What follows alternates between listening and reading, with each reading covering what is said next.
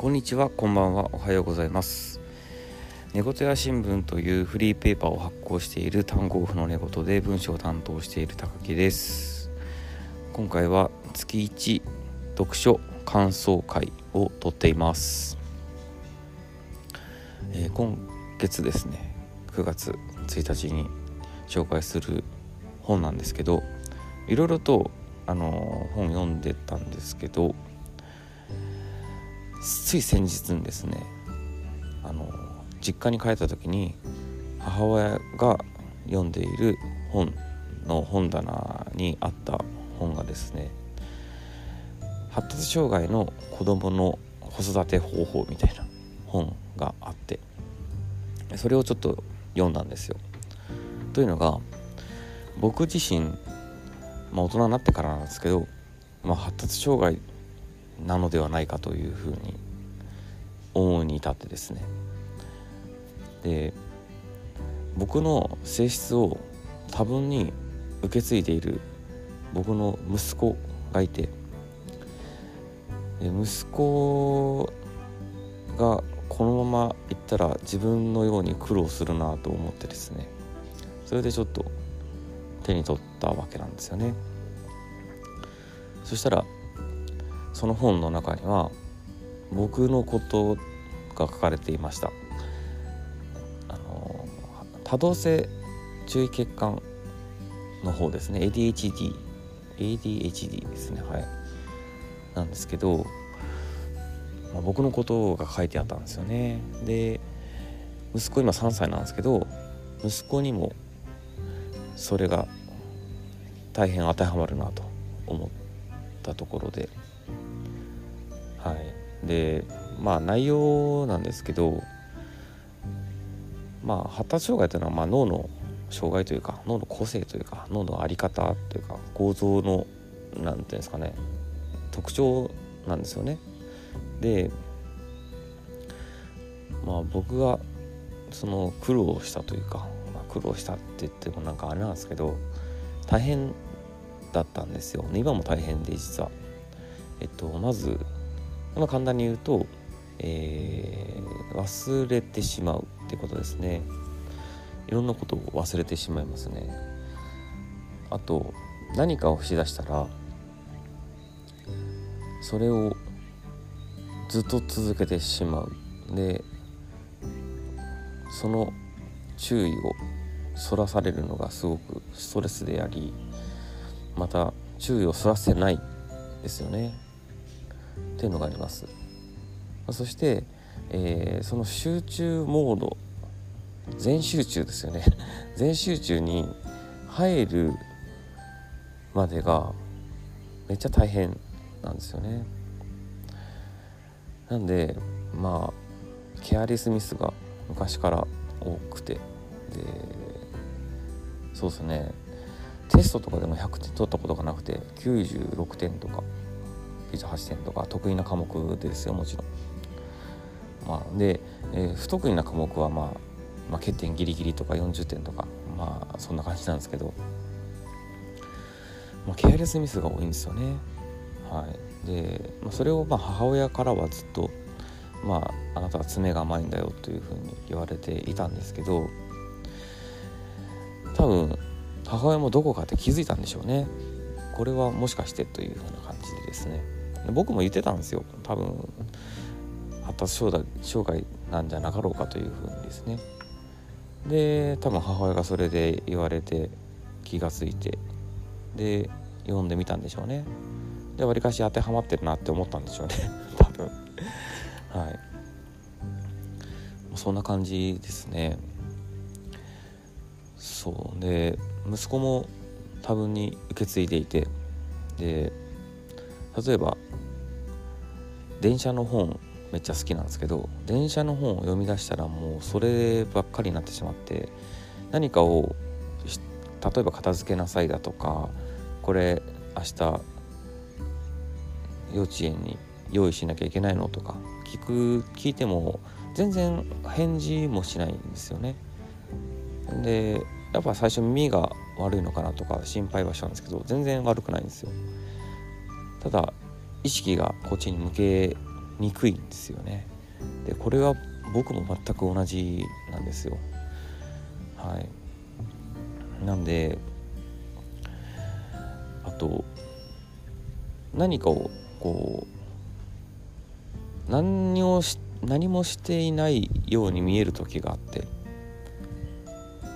何をしてるのかなって感じなんですけどそれから何ていうんですかね急に本を読み出したりとかテレビを見出したりとかっていうことがあるんですけど何をしているのかわからないような状態が結構多いんですよね。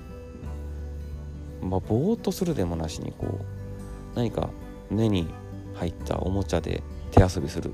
ですぐ捨てるとかっていうことなんですけどこれも僕すごく多分に当てはまっていて。集中するまで全集中のモードに入るまでが何事にも集中できないというですねことなんですよね。はい、なんで、まあ、これこの2つの性質がこう想像できれば忘れ物をしてしまうっていうのはなんとなくこう性質としてわかるかなと思うんですけど。そう。ですよね。で今日僕実はお休みをもらってるんですけどなんでお休みをもらったのかというと免許の更新忘れてたんですよ。もうそれで今日は公共の交通機関でですね免許の試験場まで行ってあの再発行してもらうんですけど。まあこれもですねもともとはがきが来た時に予約というかこの日に行こうっていう風にスケジュールを入れてでそのスケジュール入れた日がですね仕事でちょっと大変な時があったのでちょっと行けないなっていう風になったんですよ。でちょっとじゃあここじゃなくて違うところに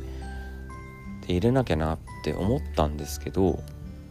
もう思っただけで実際にしてないんですよ。なぜならその時にしなければいけないその日にしなければいけない仕事に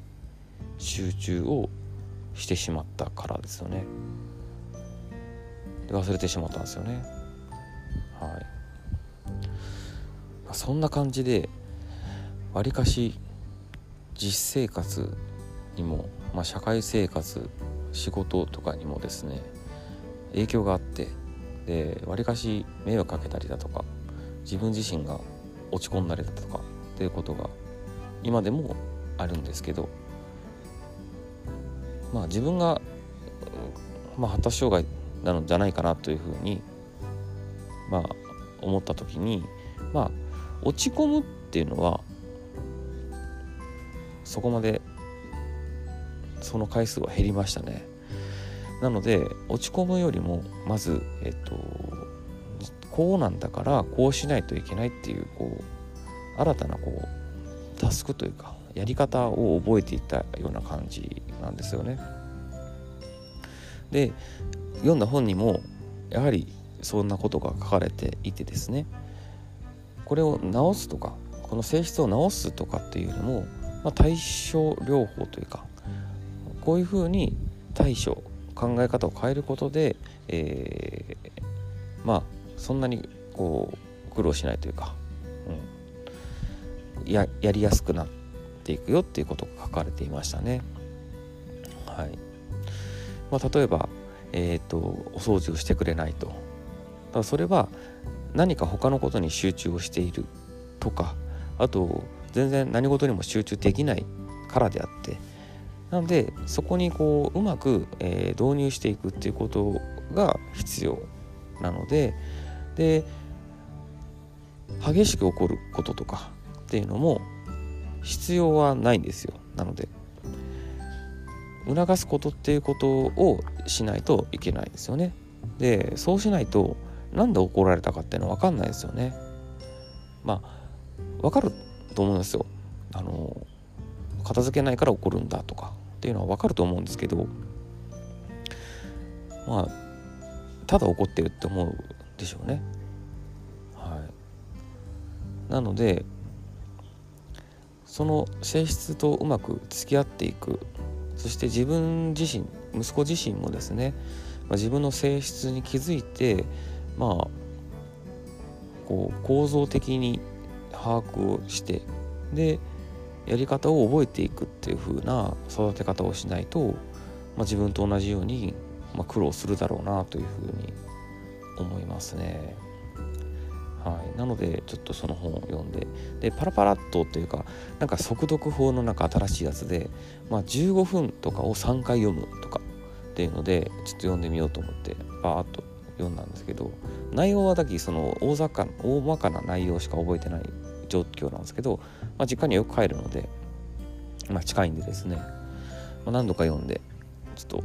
実践できたらなというふうに思っていますね。はい、そんな感じですね。はい。で遺伝する遺伝ですよね要は遺伝って結構でかいなっていう最近の僕の考えですね、まあ、本人の努力でどうかすることができるとかっていうことももちろんあるとは思うんですけどその努力できるかどうか何かに挑めるかどうか改善できるかどうかっていうのも、まあ、遺伝的な要素が多分に関係がしているので、うん、例えば息子みたいにいや僕みたいにですね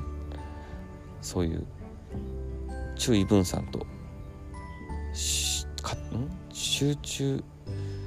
過集中っていうらしいですよね。注意注意散漫になってる状況と過集中をま繰り返すような性質を持った、まあ、人間にとっては、その何て言ったらいいのかな性質とうまく付き合いながらこの人生を進めていく必要があるわけでそうなったらやはりなんかいろんなこともですね自分の努力だけではちょっと難しいところがあるので、まあ、努力する方法をまず学ぶというかですね、うん、そういったことで対処していくしかないのかなというふうに思いました。はい、以上です。ありがとうございました。また聞いてください。